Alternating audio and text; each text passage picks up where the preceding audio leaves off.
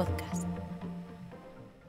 Bienvenidos a un nuevo capítulo de Grada 988. Nos van a perdonar que hayamos cambiado de fecha. Normalmente, ustedes lo saben, este podcast eh, se sube a la página web del Diario de la Región los lunes por la tarde. Hoy lo hemos eh, retrasado, 24 horas, pero mm, confío en que nos perdonen. Y lo que vamos a proponerles es que eh, el podcast de hoy sea todavía un pasito más allá. Vamos a intentar que se diviertan todavía más y a informar, lógicamente, de la actualidad del, deporte. Que hoy, aparte, por retrasarlo, en el día nos ha venido con, noticias. Una desgraciada, pero lógicamente pues hay que, habrá que comentarla, que es el fallecimiento de, de Paco Gento, ¿no? de uno de los eh, deportistas al menos de los futbolistas con mayor palmarés en la historia del fútbol español, sin lugar, sin lugar a dudas. Además hablaremos, como no, de toda la actualidad del deporte nacional e internacional y hoy hablaremos de tenis, porque ya la semana pasada lo, comentamos de pasada, pero hoy queremos hablar de tenis y hablar sobre todo de, Novak Djokovic. Está en, marcha, en marcha el Open de Australia y lo hace finalmente, sin el número uno del tenis. Vamos a hablar de qué está pasando eh, y qué ha pasado con Novak Djokovic y si en otros deportes realmente fuese extrapolable. ¿Se imaginan un deporte, una competición en la que su mejor deportista, su mejor equipo, su mayor referente no compitiese? Arrancamos aquí este Grada 988. Empezamos.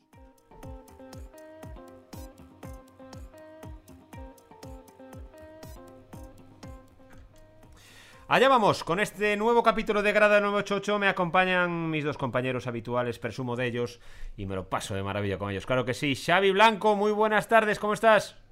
Hola, muy buenas tardes, Jorge Ron. Yo sí que presumo de ti, como diría Toza. Javi Rey, muy buenas tardes. Hola, ¿qué tal? Buenas tardes. ¿Cómo estamos? Bien, vamos Bien. a hablar de deporte. Sé que hoy no vamos a decir nada, pero hoy me dices que debutas en tus recomendaciones, debutas tú mismo, con tu propia recomendación. Exactamente. No vamos a decir nada más. Y con un deporte que no entiendo. Ma- Maravilloso, qué bien pinta esto. Bueno, de tenis sí que eh, no sé si sabemos, entendemos, pero nos gusta a los tres que estamos aquí.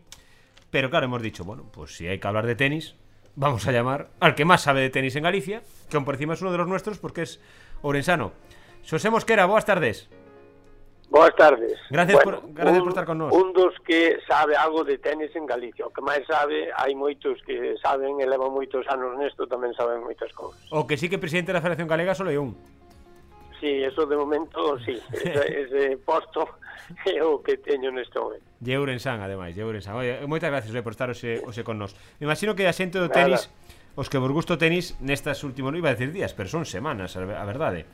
Eh, o tema de Djokovic sería recurrente, non? Falaríades moito, moitísimo, me imagino que con distintas opinións.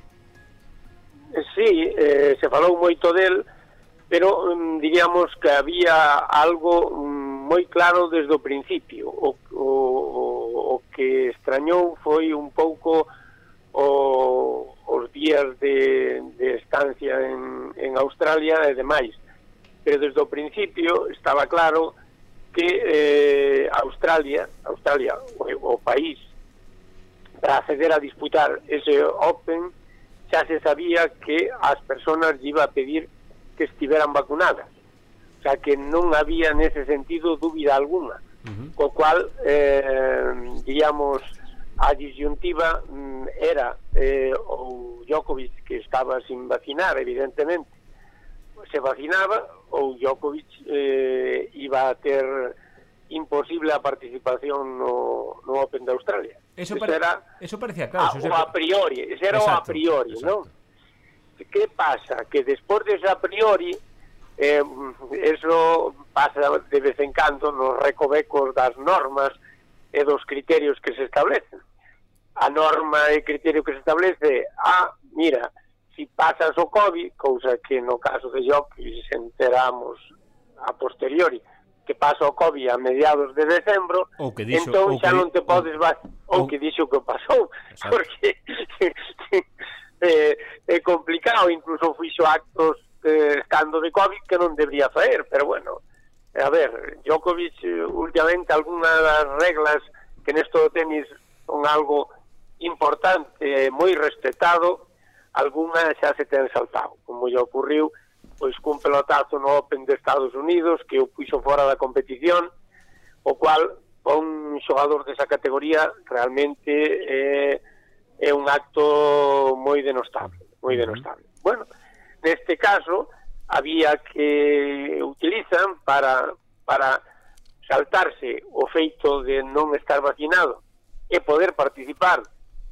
no Open de Australia, e o feito que alega de que eh, pasou a enfermedade, por tanto xa tiría os anticuerpos, que un pouco a equivalencia ao estar vacinado, de algún xeito, non?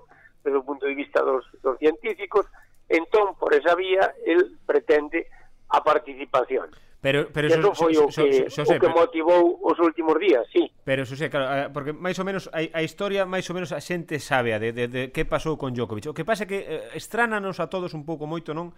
Chegar a ese punto, non? Porque xa sabía o que pasaba, como todos falamos, todos sabía, sabía o que pasaba en Australia. Aparte, Australia foi dun dos países máis estrictos nese, nese senso eh, confinou en varias ocasións de forma estrita a toda a población a toda a población, a, a toda a población. Sí. e logo chega el eu penso que eh, eh e pregunto vos aos tres, non?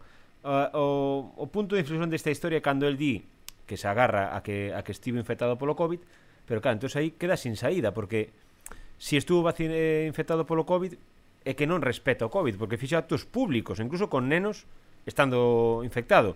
E xa re, realmente aí queda a imaxe dele realmente da nada. E máis, hai un momento que a, que a historia xira de tal modo que incluso a presidenta do seu país, de Serbia, claro, ten que sair a criticalo porque si quedaba ben Djokovic, quedaba mal Serbia, os, os servicios sanitarios de Serbia. É unha historia que ao final afectou Javi, Xavi a todos os palos de, da, da, da baralla, se se pode dicir, é é moi complicado de, de analizar quen queda ben e quen queda mal nesta historia, non?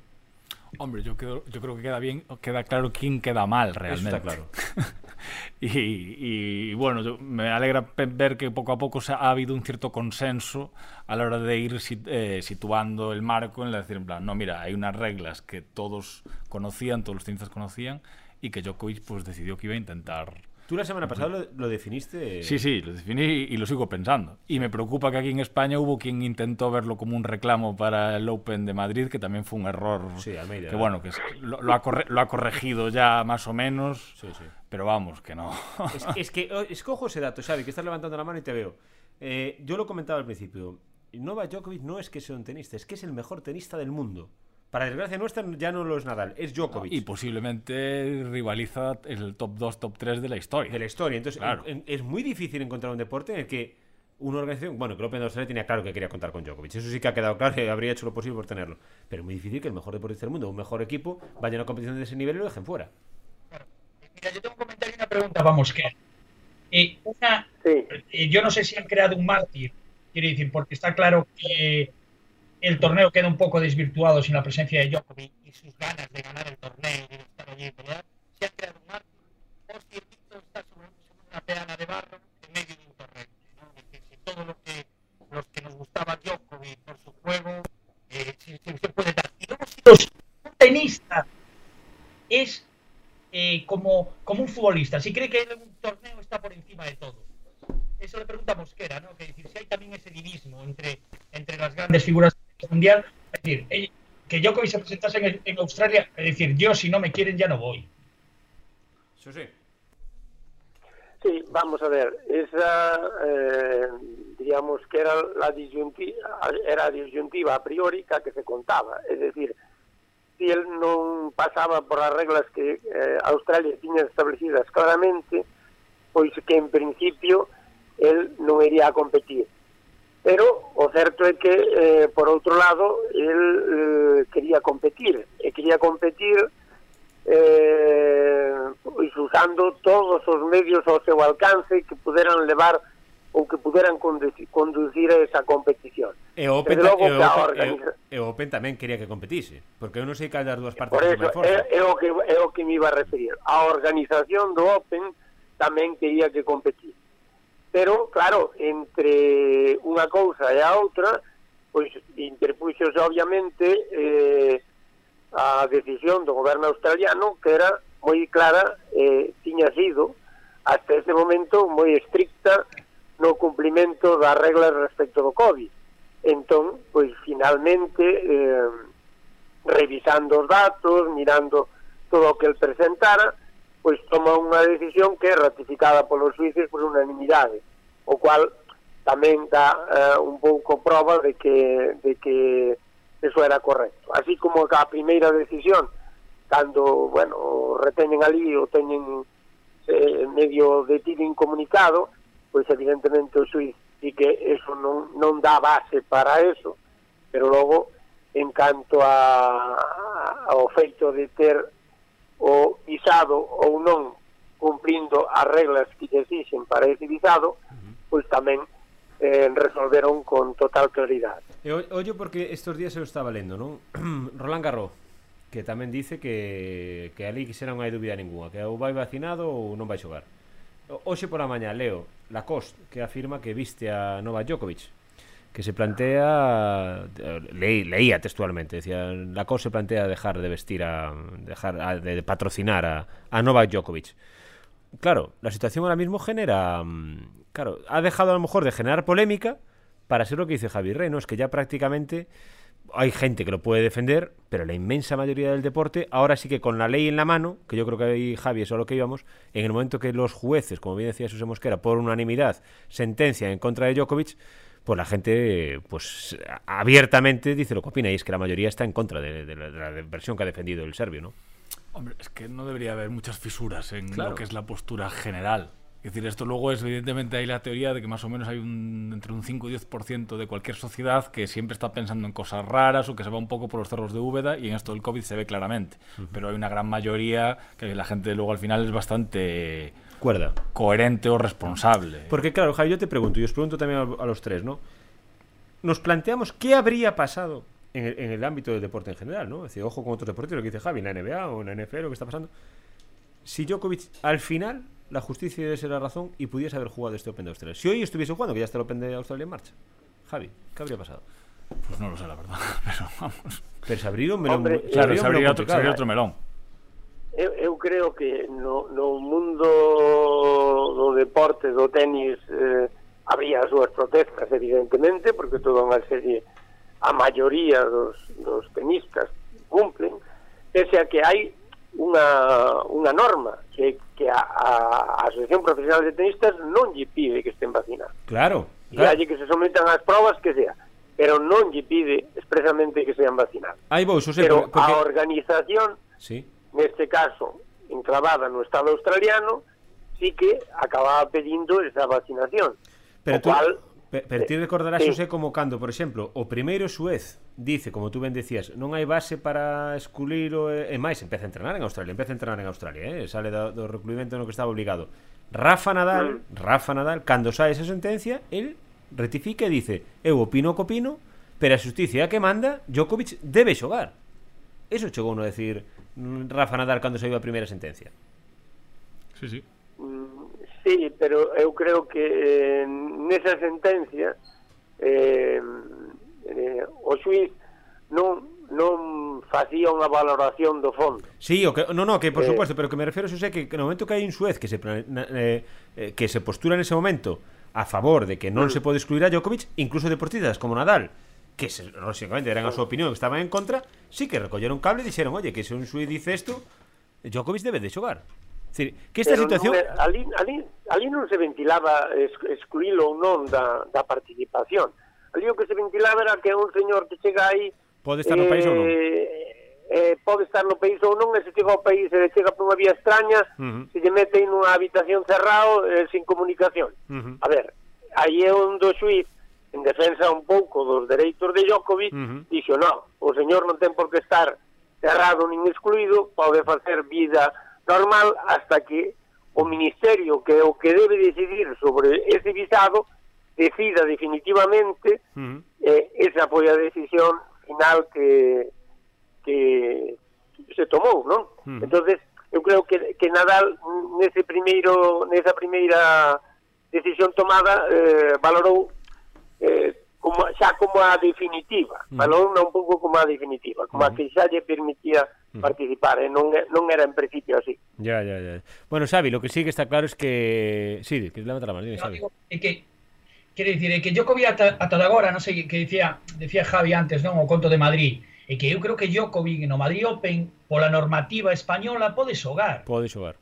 Claro, dicir, é que eh, e Djokovic todo agora non, non, se, non se agarrara, non era un referente antivacunas, quer dicir, non, non fixo bandeira antivacunas, sino el se fixaba, sinceramente dis, non, non, non confesaba se se vacunara ou non. Bueno, que, que, que, creo recordar, aí Xosé seguro que sabe máis que a min, Xosé, eh, pouco despois de, mm. bueno, na, na primeira, segunda, terceira hora xa perdín o número das olas que levamos do COVID, por desgracia, pero non sei... De, na, na, prim, na primeira. Despois, el organizar, el organizar un torneo, verdade, en Belgrado, sí, penso que sí, fora, sí, sí, ao final sí, acabaran todos sí. contagiados, eso fora unha, unha, unha sí, bomba sí, sí, porque al, ali non se cumpliu nada de nada, eh, nin se fixeron probas, nin nada, e, por tanto, acabaron todos contagiados prácticamente. Sí, él entón, creo que es Beref. Digamos en... que el, el por a vía da, da, bordeando as cousas xa estaba sí, sí. en algúns momentos uh -huh. noutro tipo de cousas, como comenté antes, e algunha máis, uh -huh. pois eh, de vez en cando e que se lleve nese sentido. Uh -huh. Que eh, parece que nun, nunha certa forma é unha aproximación á xente, pero a ver, noutra forma, cando e, eh, bordeas o esencial, non te aproximas á xente. E logo digo outra cousa, eh? José. Ao final houve xente que opinou a favor de Djokovic, pero claro, dos que había eran menos, un deles era Kyrgios, e non sei se iso é, moi, é moita axuda que Kyrgios é o que máis te apoia públicamente, non? Sí, non o comportamento de Kyrgios na pista, especialmente por suíces e demais, uh -huh. pois non é precisamente un dechado de virtudes. Sí, non, non é o teu mellor aliado, verdade, para este tipo de causa, non? non? dime, Xavi, que estás aí no. levantando a man, dime. No, claro, eu creo que a Djokovic, eh, non, non é por ánimo de defendelo, non, pero falámoslo outro día, quer dicir, cando os grandes deportistas se mezclan asuntos familiares, está a familia levando eh, a comunicación, negocios, etcétera, etcétera, sempre sempre a, acaban en sempre acaban en problemas, non? Eh, porque, decir, se si non houvese esas imaxes eh, da familia eh, casi era un mensaxe casi ultranacionalista. Sí, Djokovic é Serbia, Djokovic é como Jesucristo Djokovic é, é Dios Djokovic e tal. E quer dicir, a mí o único que me parecía era un deportista que realmente quere pelesar por ser o mellor da historia do tenis. Uh -huh. quer dicir, non lle vía tampouco tanto problema a Djokovic se non fose por, por todo o que aconteceu home, que supoño que sería respaldado por Djokovic, non? E logo, o que hai con Djokovic me parece que tamén é un pouco de hipocresía, quer dicir, eh, nos acabamos de enterar de que, que realmente non o coñecía, non? Outro día en, en Arabia Saudí había oito xogadores dos equipos españoles que non están vacunados e que Arabia Saudí ya abriu a porta para xogar. Mm, sí, e outro día nos enteramos polo seleccionador brasileiro que Lodio do Atlético Madrid non vai á selección sí. porque non está vacunado. Pero claro, pero, pero, pero, Pero hai un matiz. española, España non existe eso. Pero hai un matiz, claro, que Arabia Saudí que pues, decidiu ter unha excepción con esos xogadores para que sí. poderan xogar a Supercopa. Australia, é o que pediu. O Open de Australia o que dixo foi démoslle unha exención para que de forma puntual Novak Djokovic poda xogar. Que pasa? Que aí abrís outro tema. Recorda, falámoslo lunes pasado. Había unha tenista ah, que ao mellor se sabe o nome, unha tenista india que decía, "Eu estou sin vacunar, pero porque eh, onde vive unha india ainda non me puderon poñer a vacuna", que iso é máis grave todavía. Exacto. Exacto. Claro, que aquí exacto. o tema de Djokovic é un tema de a ver si me explico ben, le digo desnovismo deportivo, decir, bueno, pues como é Djokovic, con el vale todo. Claro, aí hai que ter un tamiz moi fino nese tema, penso eu, eh, penso eu. Sí, bueno, home, igual mm, é, é puñerse un na, na hipotética valoración del, que tamén algunha xente extrae esa conclusión, e é a siguiente. Bueno, eu, no, a verdad que supoño que non é pro vacuna, supoño, vamos, mm. no, parece, parece claro que non, parece claro que non. parece claro que non, non? Que, que está en contra das vacinas, non? Uh -huh. Entonces, evidentemente, eh, si eso é así, pois, eh, bueno, eu como son eu, e a máis son o número number one neste momento, eh, son o que lle dou prestigio ao torneo, vamos botar aquí un pulso a, a ver hasta onde hasta onde leva. Correcto. ¿no? Correcto, correcto. Estou contigo. E probablemente eso pudo estar detrás. Totalmente. A mellor alguén co, o seu gabinete de abogados que le recibiu un montón de loxios no primeira sentencia ou alguén o aconsellou mal e pensaron que que nese pulso que el podía ganar ese pulso o tenis mundial ou o deporte en xeral ou Australia como país eh, en particular. Claro, pero eso tamén dixo hmm. Rafa Nadal, non? Que dixo, home, Djokovic non o fixo ben, pero non, non só Djokovic non o fixo ben. Quer dicir, o Open de Australia, mm. quer dicir, el chega ali porque ten unha carta, unha, o sea, unha carta do Open de Australia. Correcto. E a gran pregunta que me fago é dicir, que faría o goberno de Australia si non houvese eleccións eh, nuns meses. Correcto, tamén decir, claro, cando ti exiges tantos sacrificios a poboación e cando así, cando foches tan estricto no cumprimento das normas e eh, que levan confinados, eh, confínanse por non sei, tos alguén e confínanse, non? Que, decir, que me parece ben, é unha, é unha estrategia de cara de cara á pandemia, non? Pero decir, que non sei que faría uh -huh. se non houvese eleccións. Correcto. Quer decir, a min é eso. O que pasa é que, claro, eh, yo que digo que tivo agora mala suerte é que home, como dicía Xosé, eu non creo que sexa moi pro vacunas, uh -huh. pero el nunca fixo bandeira, eu polo menos nunca lle escoitei sí, pero eh, aí... facer bandeira antivacuna. Pero aí, sa, pero aí sabe unha das partes da sentencia final é esa, que permitirlle xogar si sí sería unha especie de eh, bandeira en sí para os antivacunas, eso é verdade. E ollo, que ese outro melón que podemos abrir. Eu leía onte, eh, teño aquí diante a noticia, eh, teño aquí diante a noticia, eh, el ébola, porque a min pareceme caro que eh, hasta ahora a, va vacinación era ou sigue sendo todavía eh, voluntaria, pero claro, aquí leo. Nike despide a todos sus trabajadores en Estados Unidos que no están vacunados. Es decir, que hasta ahora, hasta ahora, es verdad que tú tienes la libertad o no de vacunarte, pero yo creo que empieza a ser cada vez más ya los países, las empresas privadas, o, o, abrir esa puerta de que te están obligando a vacunar. El que no se esté vacunado, probablemente el resto del circuito ATP, tú decías, o sea, la, la asociación de tenistas no lo exige. A lo mejor es hasta ahora, pero llega va, ese paso yo creo que está al caer. Efectivamente, pode, pode exigilo, e pode exigilo, sí, eh, realmente eh, ainda non se deu, pero si sí, os torneos, os organizadores dos grandes torneos eh, van na liña dos seus propios estados, uh -huh pois non me extrañaría nada que en breve pois eh, exigira eso. Claro, o cual eh. pois xa estábamos noutro, nun paso máis alá. Noutro escenario, claro, porque vamos a, isto, eu non te vou obligar a vacinarte, pero se si queres xogar ao tenis vas ter que estar vacinado. Vai ser sinxelo o, o análisis. Mm. Javi Rey, Javi Rey, sí, como... pero, sí. pero, pero creo que decir, eh, pero mm, Eh, aparte, jolín, curiosamente o tenis é un deporte no que tes unha rede de por medio e que, e que tes pista. Quer dicir, a mí sí que me parece, eh, e que me parece increíble, que tanta polémica, de decir, eu creo que Djokovic sufre que o aparellen aos antivacunas, o sea, que padece eso. Porque, decir, eu vexo máis problema, máis risco nun campo de fútbol, con contactos, nun córner, nun tal, nun cual, que, que, que nun torneo de tenis entre dous xogadores, se si se fan unha PCR, un análisis de antígenos, eh, un test de antígenos principio. Quere dicir, o único que, que, que advirto deste é que decir, a doble a doble sí, vara, ¿no? Sí, decir, a, a hipocresía, é dicir, que parece E que dicir, e, e aparte corro o risco de que me bote da casa conviviente, porque é nada lista, nada lista, e a Joko é como Javi Rey, que estou co... eu, eu estou coa convivinte, pero mm, eu penso que o mellor o risco é menor, é moi pouquiño de que se contaxen dous tenistas nun partido de tenis, pero eu estou totalmente a favor que ten que estar vacinado para xogar. Eu, a min pareceme que un deportista a marxe de xa debe de ser un exemplo en sí. Antes decía Xosé, é que xa o torneo do Diosope cando lle pegou un pelotazo un deportista, e máis un deportista que máximo referente, non é o número 155 da ATP é o número un, ten que ser exemplo permanente en todo, en este caso tamén. Sí, el, el non é o rei nin a reina, pero ten que parecelo, eh, non poñemos o exemplo así moi directamente, pero en realidad eh, pois por aí ten que ir un pouco a súa a súa conducta, non?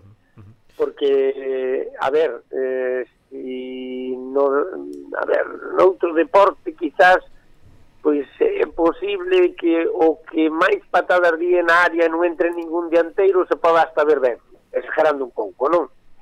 Eh, pero nesto do tenis eh, se ve ben aquel que ten o mellor dominio da pista, gana o rival e por encima o saúda, o felicita e, eh, eso é un, un pouco a esencia deste deporte uh -huh. Xavi Mira, esa para acabar, Xosé eu, eu como xa presidente, bueno, para acabarse o dirrón, porque parece aquí, me quedo co programa, xa mando eu, bueno, estas cousas xa sabes, dame, dame un minuto e, e tal. Mira, quería che facer unha pregunta, pero unha pregunta que nada ten que ver con Djokovic, pero en Galicia, unha terra que foi quen de dar un torero como Celita alá no siglo no siglo 20 porque a decir, é que conste que, bueno, a min os toros eh, non, non, non son aficionado, non? Pero é dicir, porque en Galicia non sae un tenista eh, logo de, da, daquela que tuvemos de Lourdes Domínguez. Por que Galicia non é unha terra quen de sacar un bo tenista para que eu que beso estou no Open bueno. de Australia toda a noite vendo Open de Australia para que poda haber aí un galego?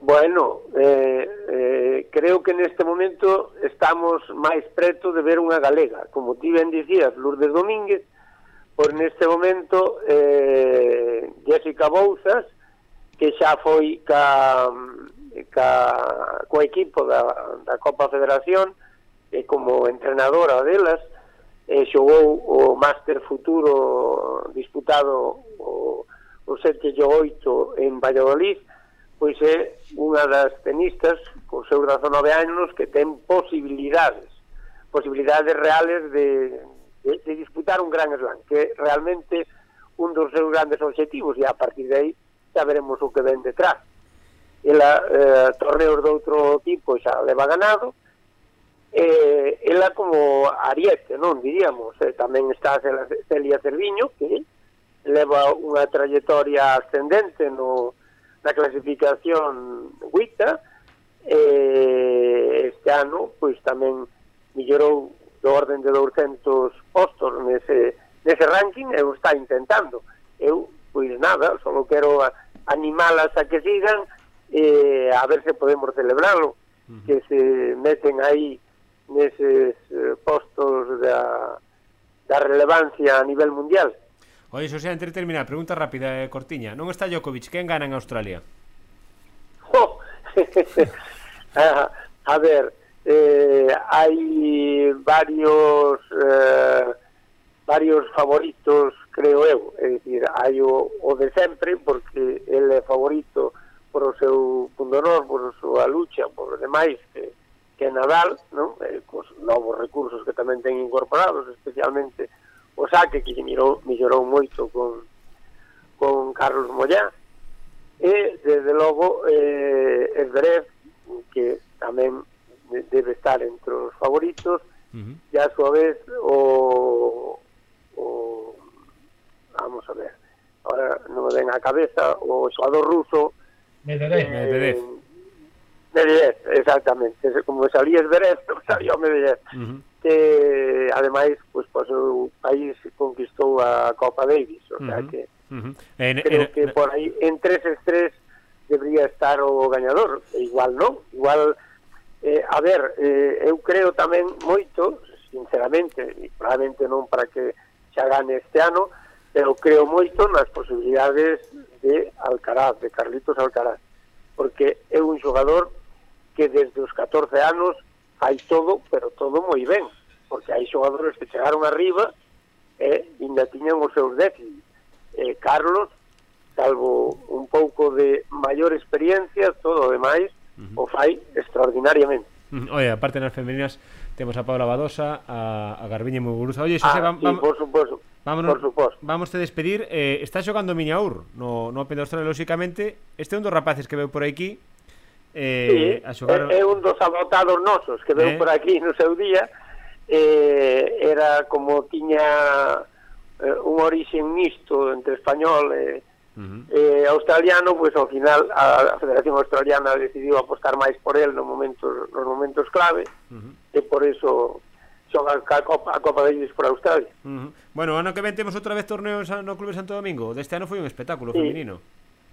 Pois sí, sí, sí, foi un espectáculo creo que importante en todos os aspectos, eh, tamén no, no deportivo, que precisamente, bueno, recordar que unha australiana foi a, sí. a gañadora, -huh. o sea que é unha australiana que iba despois a participar no USA Open, o sea que Uh -huh. o, o nivel sí que estivo bastante ben. Uh -huh. Bueno, Xosé, que, que primeiro, moitas gracias por atender a noso atraco que foi de, de última hora. Moitas gracias por estar con nós.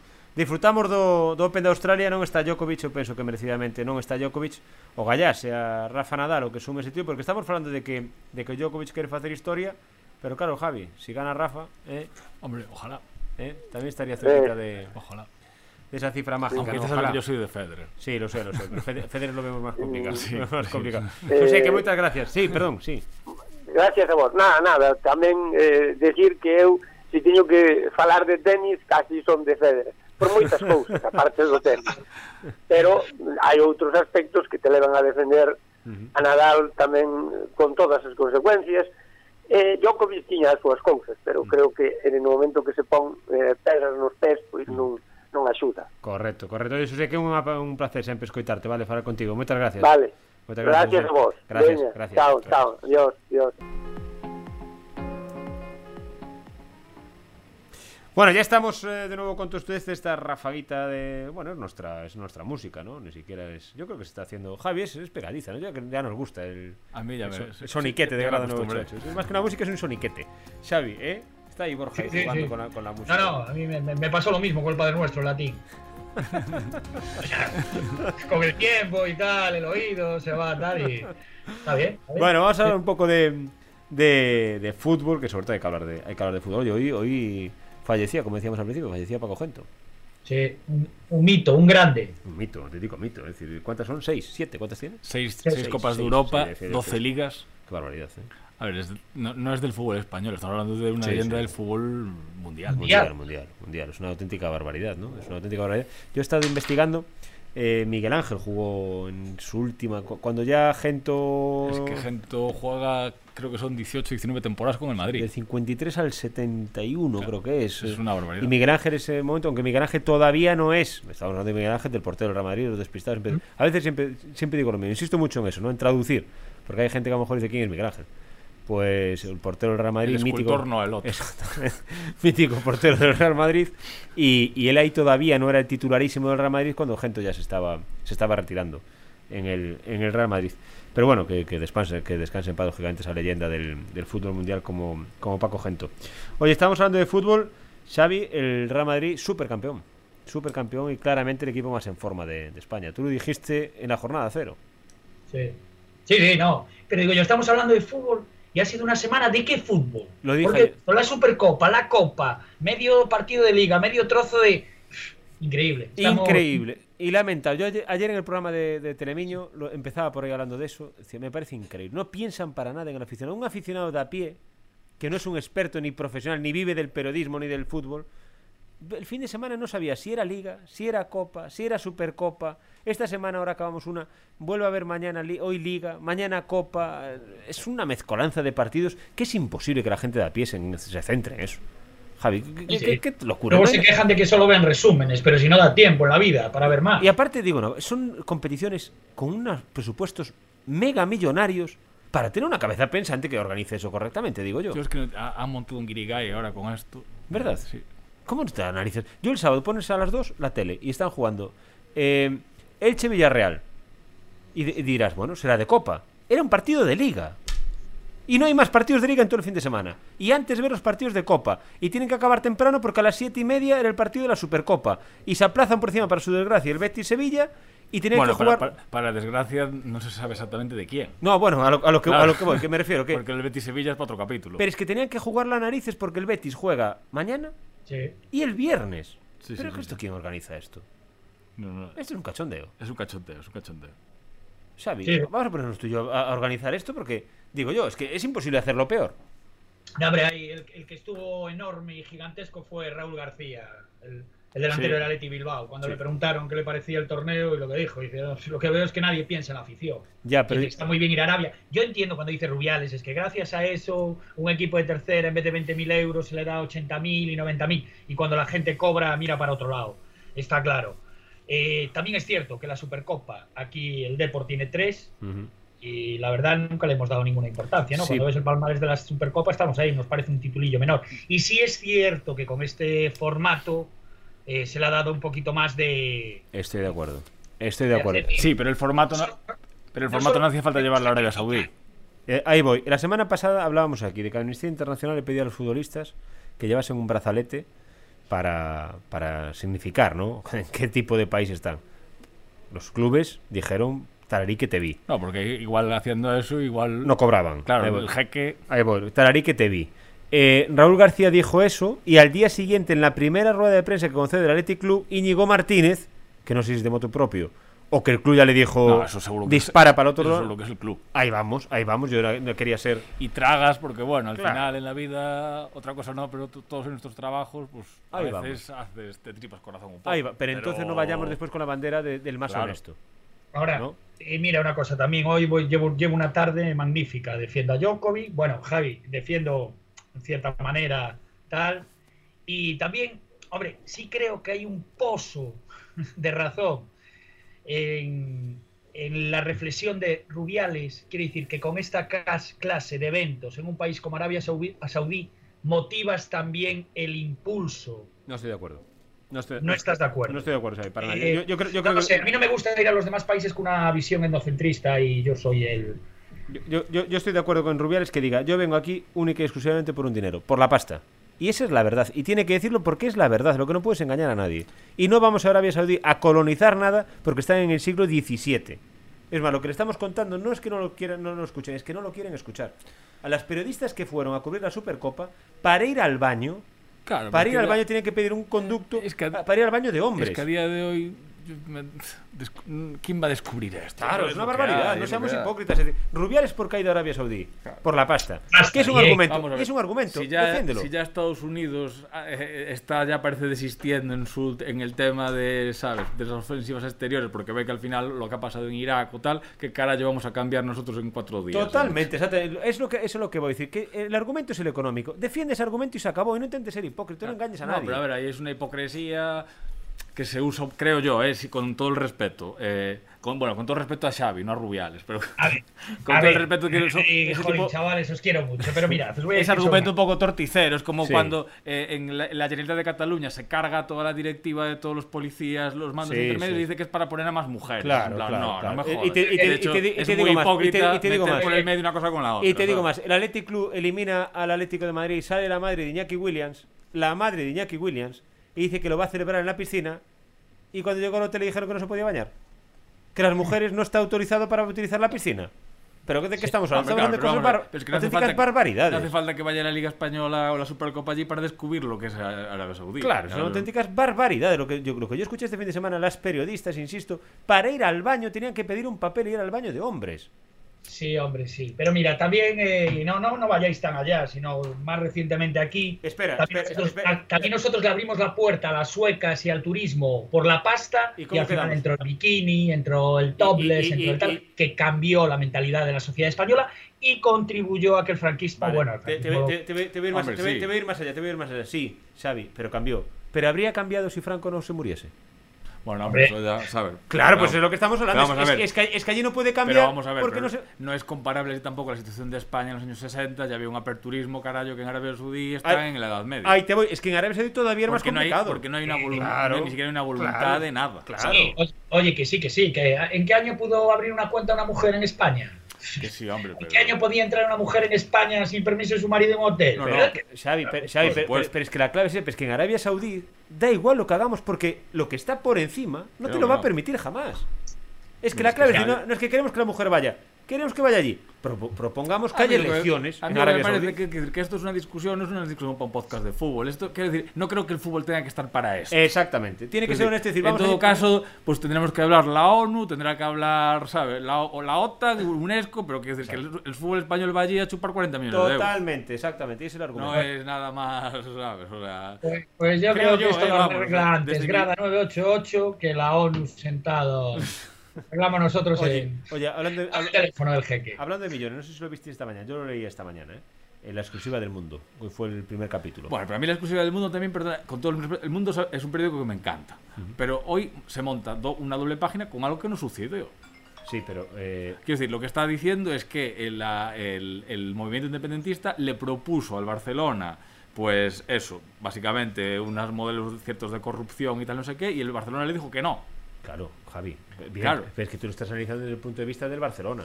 Pero la grave, eh, lo grave es el otro lado de la baraja. Pero el otro lado de la baraja ya sabíamos todo lo que había pasado durante tanto. Me refiero que quisieron usar al Barcelona como han usado todos los resortes que no, no, a su alcance. No, no, quisieron utilizar, no. Quisieron chantajear bueno, y robar en el Barcelona. Claro. El juego, pero, pero, alguien se sorprende de que alguien sorprende día de hoy que en el proceso y toda la deriva que hubo es una barbaridad. Yo lo que leí esta mañana me parece una barbaridad. Yo, me parece una auténtica barbaridad. Sinceramente, me parece que fue, es otra más de, las que intentaron hacer. Pero es muy, es muy fuerte. decir, que para que la gente que no, que no sepa bien lo que eh, estamos hablando, se le pedía contratar a gente que no existía a cambio de 100.000 o 120.000 euros sin ir a trabajar, contratar a empresas que no existían para pagarle, y es más, y de rebote decir, y 2,6 millones de euros como impuesto revolucionario.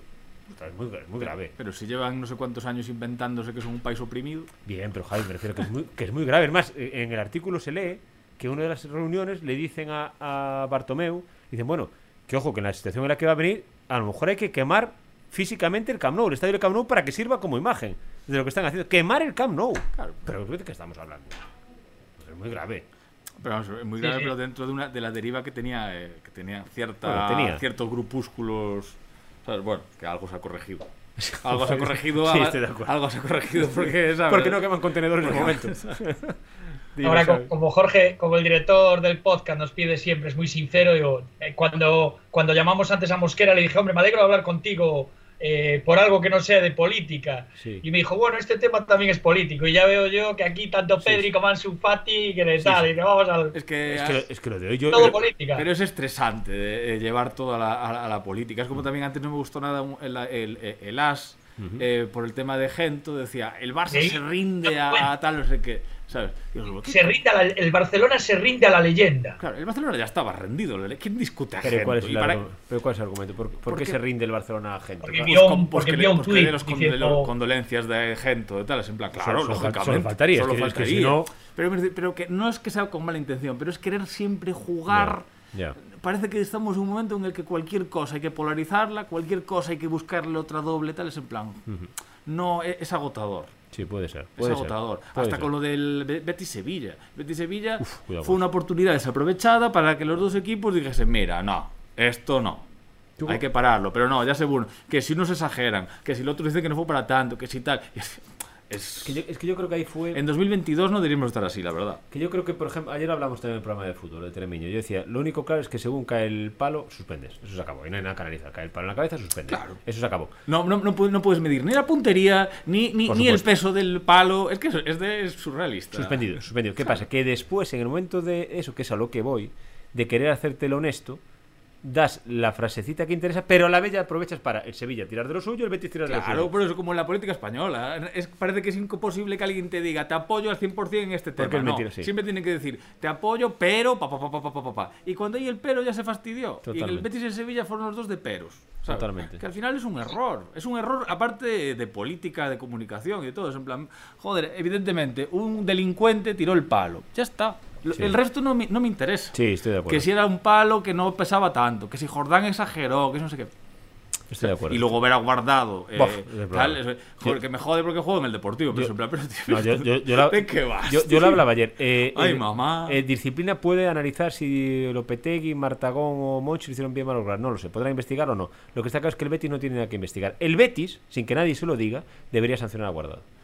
Hombre, y, y, aparte que hay otra cosa, que el Betis, siendo el club que acogió al delincuente ese, ha pasado de ronda. Eso cuando tal es una distorsión también. No, pero a lo que voy. Quiero decir, en un partido de liga te pasa eso y a lo mejor te cierran el campo y pierdes los tres puntos. Es que deberían hacerlo, pero, pero que claro. el Betis no necesita que nadie le diga lo que tiene que hacer con Guardado. Ah, no, claro. Pero bueno, ahí me, a mí lo que me yo creo que es una oportunidad desaprovechada por parte de los dos clubes, tanto uno por otro, para no quedar un poco de decir en plan, hostia. Totalmente. Aparte Sevilla, que tiene cosas muy bonitas, es decir, cuando lo llevan a, lo divertido, son tremendos, es decir, cómo son capaces de, de, retroalimentarse la crítica del Sevilla al Betis, del Betis al Sevilla, las bromas, no sé si lo sabéis, lo de la cabalgata de Reyes, que le pusieron la bandera del Betis a Baltasar, porque Baltasar era Monchi en la cabalgata, que a mí para todo eso yo lo defiendo, es decir, todo lo que sea divertido, me parece bien pero luego, cuando arrancan, son incontrolables. No sé si os acordáis. Juan de Ramos, ¿cómo salió de un partido? Sí, que le había no, pero son caído. rivalidades que cuando... El, no sé si os acordáis. En el partido en el que saltó un aficionado y le pegó un puñetazo a Prats en medio del, del área, al portero. Sí. Había salido sí. un, un, un, aficionado desde la grada. Es decir, son cosas muy graves las que pasan en, el Betis, en los derbis Betis-Sevilla. Claro, pero poco a poco se puede corregir. Y, y, y, y, la del otro día, fue la del sábado, fue una oportunidad que era fácil. Eh, mm. ¿sabes? Porque tampoco se para el partido, dice estas actitudes son tal y ya está. Sí, sí. Y se, se juega el siguiente partido, pero no, quisieron los dos. Sacar, paquete. sacar tajada. Claro. Sacar tajada yo creo que quedaron mal los dos. Estoy yo creo que quedaron mal los dos. Eh, estoy totalmente de acuerdo. Xavi, que estás ahí reflexionando. Vamos. No, después... Yo decía, a mí me decía Javi Rey, a mí me fastidia porque jugó en el Deportivo. Hombre, yo tengo una anécdota muy buena de Guardado. a ver. Que refleja la altura intelectual de Guardado, ¿no? Pero no sé si guardármela para otro día, porque las voy quemando. Bueno, venga, os cuento la de, la de guardado. Y acaba de llegar pero, guardado. Pero no, no, te exime de la que traías preparada para hoy. No, no que la otra es de, del gran Paco Gente. Vamos allá. Mira, que eh, cuando llegó guardado al Deportivo, poco después de llegar, eh, un día eh, sale de los vestuarios y llama a una periodista que era Mercedes eh, Cernadas, ¿no? O viene, no sé si Rafa Carpacho, el jefe de prensa, le dice, Merce, Merce, que, que Andrés Guardado quiere hablar contigo. La tipa, o sea, y, Mercedes, la compañera, dice, jolín, a ver si, si lo he criticado, si tal, qué querrá de mí. Y nada, cuando sale Guardado, le dice, mira, Merce, es que tenía ganas de hacerte una pregunta. ¿Tú, tú con qué tratas los rizos? Yo los trato con frutis. Su gran preocupación era bueno, hombre, eso, eso, no me parece. No me parece. No. Digo, el problema de Guardado, ¿te acuerdas aquella que le habían pillado? A ver. ¿Ha guardado? No, recuerdo. ¿No era Paneca? El... Pero yo guardado también. También, sí, sí. Puede ser. en una, web, en, una web, en una webcam. Eh, eh, hombre, que no, no, era mal jugador, no es mal jugador, guardado. No, no, no, muy bueno. una cosa no quita la otra. Muy bueno. Llegó a España eh, sin conocer la, la, la, norma esta básica de no jugarse la pelota en un pase al centro con, con, un rival en el medio, vaya, ¿sabes? Es decir, yo le he visto cosas en Riazor cuando llegó que decía, uff, ¿cuántos, ¿cuánta base le falta a este chaval? Pero bueno, rompió a bueno. No, no, sí, sí, normal. Un jugador que lleva esa trayectoria en sus equipos, lógicamente tiene que tener, tiene que tener cosas. Oye, Xavi, entonces te parece, ¿la enlazamos con la, con la anécdota que traías para hoy? ¿Te parece suficiente? ¿O le damos un poco a la Supercopa? Eh, yo lo que queráis. Estoy ah, aquí para, para lo que diga el mister. Nuestro, nuestro oyente de París, mi amigo Tomás, se quejó con razón de que el otro día hablamos de, de los tres equipos y no hablamos ni un minuto del Athletic Club, que luego al final fue finalista. Fue finalista. Es mi club. O sea, quiero decir, es mi club. Yo era el que quería que ganase, está claro. Me parece, me parece que es el mejor club del mundo después del Deportivo. Pero, hay que decir que tiene un problema ya casi psiquiátrico eh, con el tema de las finales. Tremendo, tremendo. Porque eso es para, es para estudiar, ¿eh? Pero llegar a cuatro finales con canteranos, eso es algo increíble. bueno, bueno, Ocho finales en diez años. Vamos a matizar. Yo, yo matizo todo eso. Yo creo que la ética tiene muchísimo mérito. Lógicamente su mercado es infinitamente más reducido que el resto, muchísimo más. Pero ahí estoy con Javi. Es decir, aunque sea por probabilidades, es como cuando el Barcelona, no sé si se acuerda, el Barcelona cuando no ganaba una Copa de Europa de baloncesto, ni bueno, y tiene dos, tampoco tiene... Pero claro, eso ya era una... una te salía, sabías que era una final y amagaba con desastre. Yo creo que el Club ya llega con el miedo de qué va a pasar cuando perdamos un otra. Poco acobardado. ¿Verdad? Porque juega, por ejemplo, la semifinal contra el Atlético de Madrid. Es cierto que el Atlético de Madrid está mal, que está muy flojo atrás y tal, pero el Atlético Club eh, creció en la segunda parte. Fue un partido que mereció, que jugaron bien. Y así el Athletic Club tiene muchos partidos así, pero después en las finales. A ver, algo pasa. Y lo del año pasado, el año pasado ya algo es, pasa. es, exponencial, claro, claro. Tú tienes la oportunidad de ganar una Copa del Rey, que para ellos es la leche, lógicamente para el Club es la leche. De hecho, eh, ¿os acordáis que antes fueron dos finales? Hablaron de, que, de que habían preparado la gabarra que se había preparado la gabarra. Sí, sí, sí, y... Es la maldición de la gabarra. Desde que preparan la gabarra no han vuelto a ganar una. Claro, y, ojo, porque no es perder una copa, es que es perder dos seguidas en, el mismo mes. Y Marcelino es un gran entrenador, grandísimo entrenador, eh, pero le pasa un poco también como a Emery. Cuando, le, cuando viene, tiende un poco a cobardica. Entonces, como se achante, pero ojo que Emery al Barça, digo Emery, Marcelino al Barça sí que le levantó la. Sí, pero, pero pasa muchas veces. Contra el Madrid también, contra el Madrid jugó a no fallar. a, hacer y eso contra el Madrid al final alguna la va a tener. Defendieron bien, pero ¿cuántas ocasiones tuvieron en, toda, en todo el partido? Todo el partido, el tiro de Sancet antes de tal, y en la segunda parte quita a Sancet en el 50 y pico, que era el mejor del Atlético. Perdiendo. A ver, realmente. Pero también, mm. una cosa. Yo, el Real Madrid, y ahora claro, es que no voy a, no voy a decir que me suba al barco. Al margen de que para mí no fue penalti que no fue penalti. El del Madrid. Para mí no. Pero bueno, eso ya da igual. Yo, no digo si fue penalti. Yo creo que ya dice aquí alguna vez un comentario de que me parece increíble el, el, nivel de los linieres y me parece muy preocupante el nivel de los árbitros. Porque ese partido hay dos penaltis de bar, dos penaltis de bar. ¿Qué significa eso? Que el arbitraje es nefasto. Porque los dos penaltis pitados, el árbitro no vio ninguno. Y es que no, entiendo ese penalti realmente y penaliza mucho al central. Pero bueno, al margen de eso. Pero, pero claro, si no fuera penalti porque el árbitro vio la mano y lo consideró que no fuese penalti, luego cuando vas a verlo al bar le ha dicho sí, sí, le dio la mano, pero no es penalti. Claro. Pero acá es que no lo vio. No, no, no. Ni, y el otro tampoco. Es decir, un árbitro de ese nivel no puede ser que haya dos penaltis no veas ninguno. Eso es lo que voy. Vosotros veis un partido, un linier no falla en fuera de juego. Y cuando falla uno, es por una distancia milimétrica. Un árbitro no puede fallar en esos penaltis. Pero, ah, el primero no es penalti y el segundo si no lo pita no pasa nada. No pasa nada. Yo, creo... que el segundo lo pita porque... Pa, porque ya, bueno, porque dice, bueno, vamos, vamos 2-0, pito aquí, si lo metes 2-1, estamos en 90. bueno, ese es también como el que fue clarísimo, es el que el que hace el brasileño. Hoy se me fue el militado. Lo, que sí que digo, y, y, un poco más, es que el Real Madrid, del cual yo no daba un duro esta temporada, no daba un duro esta temporada, y me empieza a coger ese disfraz que hace el Madrid de yo voy tapada en Europa y como se carga el PSG, es que no lo va a querer ver en pintura nadie. ¿Alguna duda? Yo, yo tenía todas, eh, Xavi, y te reconozco que tú, desde el primer día, desde la jornada cero, dijiste, me gusta el Madrid, me gusta el Madrid, peligro el Madrid. Aparte, tiene, tiene ese... Eh, tiene eh, eso esa apariencia de los grandes equipos de Europa, ¿no? Que decir, de los últimos equipos de Europa que nos han gustado y que nos han seducido, que es decir, salir a la contra y matarte a la, contra, a la contra, como Liverpool y el Bayern. Quiere decir, coger la pelota y no hay mañana.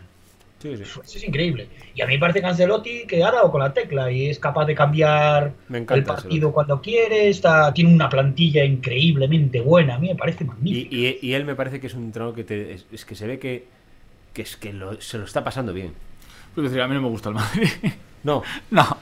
y me aburre, y me aburre. Pero bueno, hay que reconocer que saca los partidos. Entonces, a mí mientras que le dure esto. A mí se me empieza a dar miedo. Y insisto, lo de Ancelotti. No, no, a mí miedo Ancelotti lo ves como habla. Yo, he nacido con miedo al Madrid, ¿sabes? O sea, a mí miedo al Madrid me da siempre. Pero hay que y que, no, que el papel de vuestro Barça sale, eh, sale fortalecido, hombre. No, no tanto como para para hacer ese discurso encendido de la porta, ¿no? Bueno, hacerlo está bien, otra cosa es y colgarlo ellos, el mismo Barça en las redes, quiere decir, ostras. Y eso que defiendo, como vuestro ídolo Guardiola, el valor del segundo puesto, que en este caso sería el cuarto. Sí, pero, Xavi, pero que el presidente de tu club, ¿cómo vas a celebrar? O a darle enhorabuena por perder contra el Real Madrid. No, no. Es, que perdimos el presidente. Eso es un error. ¿Qué, mensaje estás mandando? Otra cosa es que decir que el partido del Barcelona fue muy bueno, claro. que incluso se pudo haber merecido ganar que hay mucho margen para crecer, todo eso también, pero bueno, has palmado otra vez, pues es lo que hay. Claro, piénsalo, pero como el presidente, si tú le dices eso, ¿qué mensaje está mandando el equipo? Vamos, vamos. Imagínate al Porque aparte es eso, ahí es cuando el Barcelona se ve la, que, que empequeñez. Sí, sí. El Madrid esas cosas no las tiene. No, para nada. Y es que lo normal, un club no puede tener el, mensaje de perdido está bien. Pero dicho esto, a mí el Madrid me aburre bastante, pero bueno. Mientras que gane, el fútbol al final es... A mí me parece cada vez más peligroso. Tiene un portero que es el mejor portero del mundo año, luz ahora mismo. Y la llegada, la irrupción de Vinicius le da el gol que no tenía. Es decir, le da el, algo más que el año pasado no tenía el Real Madrid. yo estuve viendo ayer por la noche, mientras esperaba, no sé, un, partido de, del Open de Australia, eh, estaban echando un Bayern Colonia. Y la verdad, lo que le vi al Bayern no le veo mucho más que al Madrid. ¿eh? Y eso que el Bayern tenía muchísimas bajas, es cierto, ¿no? Pero. Oye, por cierto. Y por cierto, que eh, vamos a ir rápido, que nos quedan muy poquitos minutos, pero leía en Le Parisien, Javi, y hoy volvían, hoy volvían a insistir otra vez. Hay que preguntar a tu amigo de París, a ver qué opina él. Eh, que Mbappé está abierto a renovar por dos años con el PSG. Eh, ese es el mejor título ya de la temporada, Javi. Hombre. Eso ya es un título. A ver, con Mbappé evidentemente algo debe de, algo debe de pasar si no, si no, si se sigue ahí negociando. Pero bueno, no sé, no sé. Ojalá. Pero tú te imaginas, Honesto, tú como barcelonista, tú haces por ti y por mí, de barcelonista. Si el PSG renueva Mbappé, podríamos salir a celebrar. Y el Barcelona ficha a Haaland. Bueno, incluso sin ya sin fichar. Bueno, y con que el Madrid no ficha a Haaland, también claro, valdría. Claro, es que esto hay muchas variables aquí. La historia de esta temporada es que Mbappé y Haaland no vayan para el Madrid y a ver si alguno de los dos va para el Barcelona o si no ninguno, o ninguno al Madrid o ninguno al Madrid. pero ¿tú, ¿tú, crees que el Barcelona podría salir a celebrar si Mbappé renueva con el PSG? Yo creo que sí, pero la clave es a ver, evidentemente el Madrid ahora mismo tiene mucho margen para fichar. Creo que a uno de los dos, a los dos es imposible. Pero ellos están apostando en Mbappé y es lógico. Y segunda pregunta, ¿qué haría la ahora estás compitiendo contra el PSG. ¿Qué haría la, la, prensa, la maquinaria, si el, día del PSG renovase a Mbappé? Bueno, si si el Madrid no ficha a, Mbappé y el Barcelona ficha a Haaland, va eh, los inspectores de Hacienda van al Camp Nou a investigar todo ahí a ver si encuentran ahí voy ahí voy ahí voy. Ahí viene la exclusiva del mundo que no era no es que pudiera ser es que fue claro. es que fue. Eh, y ojo y rápidamente portada Messi que estafó a alguien en Madrid una, una, una mañana porque cuidado, ¿eh? Cuidado con la maquinaria, lo que tiene que tejer. Porque la planificación del Madrid, evidentemente, para crecer, pasa por Mbappé o por Haaland. Tienes que tener uno de los dos. Que eso es lo bueno que tiene el Barcelona. Está mucho peor, pero tiene unos márgenes para crecer que no tiene. El Madrid ahora mismo está dependiendo de, de, de Modric, que tiene 36 años. Totalmente, totalmente a ver, está claro que Mbappé y el Paris Saint Germain es lo que tienen que decir a París, a de Parisien, a nosotros y al que sea, hasta que pase por lo menos sí, la, eliminatoria, contra el Real Madrid. Van a decir que renueva por que, sí, que sí, que sí. Eh, otra cosa que, yo lo digo, a mí Mbappé me parece el jugador más en forma casi del momento después de Benzema. Quiero decir, me parece un jugadorazo. Si te fijas en el Paris Saint Germain, es el único que, que todos los partidos está al nivel que se le exige a un tipo que está mundial. Quiero decir, porque ni Messi en la liga francesa. Claro, Messi ¿Todavía tiene la tristeza, el desarraigo, ¿no? Todavía juega Messi al fútbol. sí, juega. Y digo, luego un hooligan del Madrid te diría, no, Mbappé no quiere venir al Madrid porque va a ser suplente de Vinicius, cocho. Ya. Ya, ya, ya, ya. al Madrid le ha cambiado muchísimo el horizonte con la transformación de Vinicius. Bueno, yo, yo, yo, yo, pero yo creo, Xavi, honestamente, ¿eh? el Madrid, el madridismo, Florentino y toda la maquinaria, si Mbappé renueva con el PSG, la bofetada dura meses. Meses dura la bofetada. Sí, pero bueno, Mbappé ha reconocido siempre desde que es niño que él quiere jugar en el Bernabéu, que quiere jugar en el Madrid, que tiene a Benzema su amiguito, etcétera, etcétera y tal y cual. Y, lo que te van a decir hasta que pase la eliminatoria es que Mbappé eh, no quiere irse de París, o quiere estar dos años más, o quiere... Es lo que tiene que hacer. él podría firmar ya, pero imagínate hasta final de temporada si firmas ya por el Madrid. Lo veremos, lo veremos, amigo mío, lo veremos. Oye, Xavi, que nos tenemos que ir. Vamos con tu con tu anécdota, ¿sí? Sí, hombre, pues digo, al hilo de la, del fallecimiento de, ese gran mito y leyenda de, Paco Gento, ¿no? Eh, pues mira, os cuento que yo coincidí, o sea, solo coincidí una vez con, cuando, cuando trabajaba en Madrid, solo coincidí una vez con, con Gento, ¿no? Fue una, fue una comida, eh, yo creo que era por, por, una presentación de un libro o algo así, es que no recuerdo, no recuerdo el motivo, pero sí que estaba sentado en la mesa tenía eh, dos puestos a mi lado a Gento y enfrente a, a Di Stéfano. Y fue poco antes de que el Madrid le ganase al, en la temporada 99-2000, de que el Madrid le ganase al Valencia en la final de la Champions League, que ganase la octava en la final de, de París, año, año 2000, ¿no? Eh, eh, Gento, que ahora era presidente de honor, también estaban, y Di Stéfano estaban en la Asociación de Veteranos del Madrid, ¿no?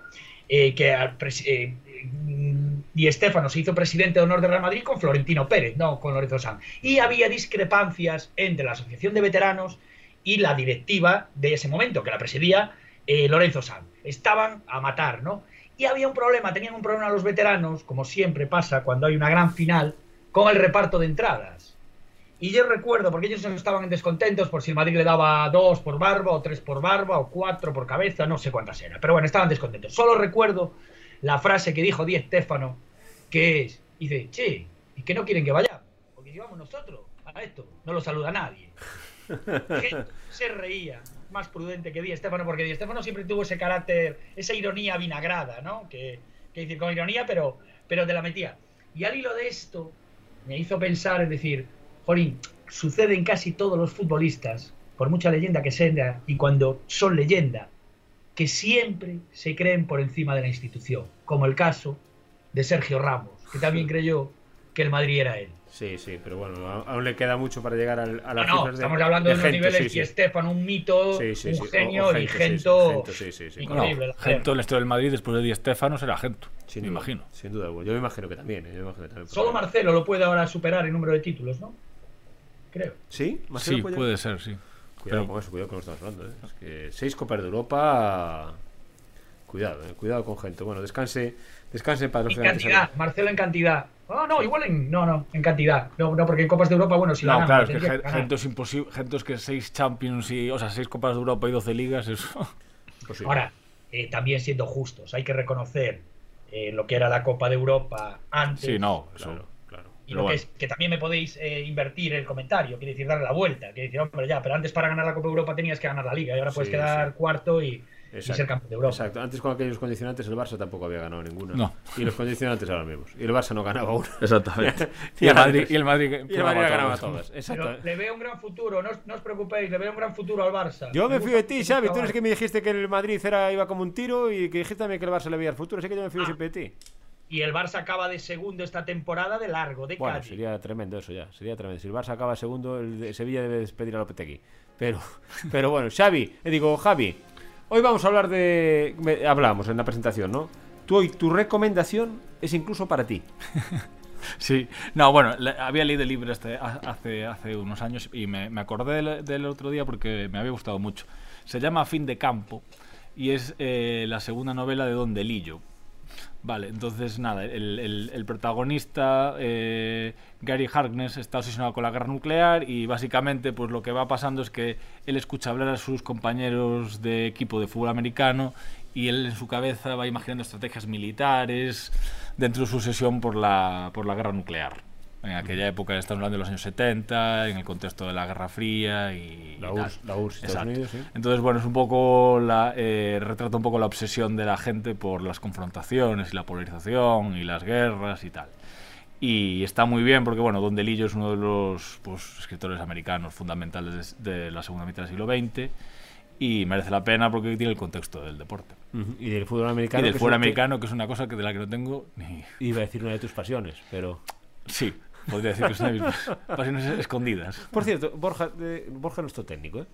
Y, está aquí siempre escuchando, siempre hace sus gestos que a mí me hacen entender si vamos bien o vamos mal. Eh, sobre todo cuando, se, cuando entorna los ojos es que estamos mal. Y yo te digo, Borja, haz gesto para arriba o para abajo. ¿Tú alguna vez has hecho en directo una Super Bowl? Eh... Gesto, gesto. Jamás. Jamás, jamás. Dice, dice, dice que la Super Bowl no.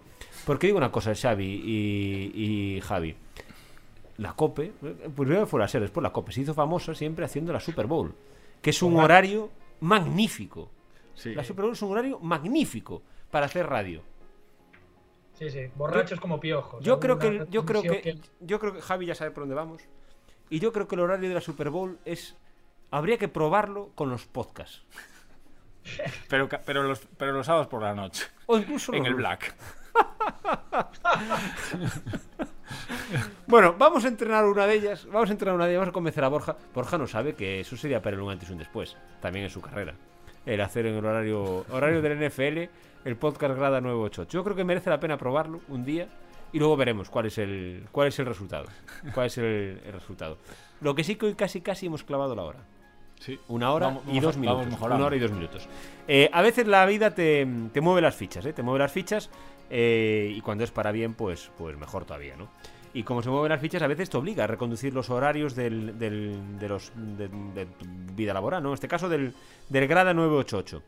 Siempre lo grabamos los lunes a la mañana, eso de las 11. Nosotros desde el primer día hemos sido honestos con ustedes. Bueno, ustedes lo escuchan a las 9, pero lo hemos grabado a las 11 de la mañana. Ahora mismo, ¿por qué le digo esto? Porque no tenemos claro cuál puede ser ahora mismo el horario del Grada 988 iremos eh, intentando acoplar, ¿verdad, chicos? Iremos intentando poner una hora otra vez definitiva. Pero claro, a veces pues las fichas se mueven, ¿no? Y uno tiene que ir, que ir ajustando. Nosotros intentaremos ajustar lo mejor que podamos. Xavi, la verdad es que es como, como un centrocampista que reparte juego. Él se va adaptando a, a los horarios y yo se lo agradezco. Eh, y él siempre, siempre pone la bola donde hay que ponerla. Y Javi Rey es un poco más es un poco más Romario, hay que ponérsela allí en el área, pero que claro, cuando se la pone después resuelve. Más Ronaldo. ¿Eh? Más, Ronaldo. Ronaldo. Eh, es un poco, eh, es, es Xavi. La, mezcla entre Romario y Rivaldo. Eh, hay que querer. Ronaldo y Rivaldo. hay que querer, hay que quererlo, pero después La humildad es una virtud. hay que a, Javi hay que quererlo, pero luego cómo no lo vas a querer una vez que lo, una vez que lo conoces, ¿no? chicos, que muchas gracias por estar siempre aquí en este, en este Grada Nuevo Chocho. Vale, iremos poniendo horas y, lo importante es hacerlo. Exactamente, y lo iremos, y lo iremos eh, haciendo. Porque lo que está claro, y yo se lo prometo, es que lo hacemos los cuatro, porque incluye a Borja, con, con, pasión y con ilusión. Nos lo pasamos bien y nos gusta hacer este, este podcast y seguiremos adelante, adelante con él. La semana que viene todavía no acabó el Open de Australia, todavía iremos por la mitad de él.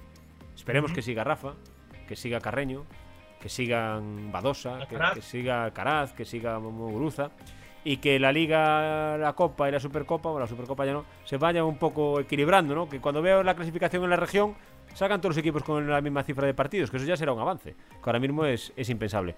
Y en el deporte orensano también, que sigan poniéndose un poco de acuerdo.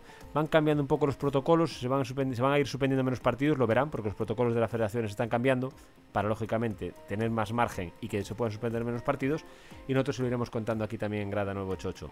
Jai, muchas gracias, un placer como siempre, ¿vale? Xavi, un placer siempre escucharte, ya lo sabes. Un abrazo. Borja, gracias por tu trabajo. Y a todos ustedes, gracias por seguirnos en este Grada Nuevo Chocho, que esta semana lo empezamos en martes, pero con la misma pasión que siempre. La semana que viene más. Adiós, sean felices, cuídense.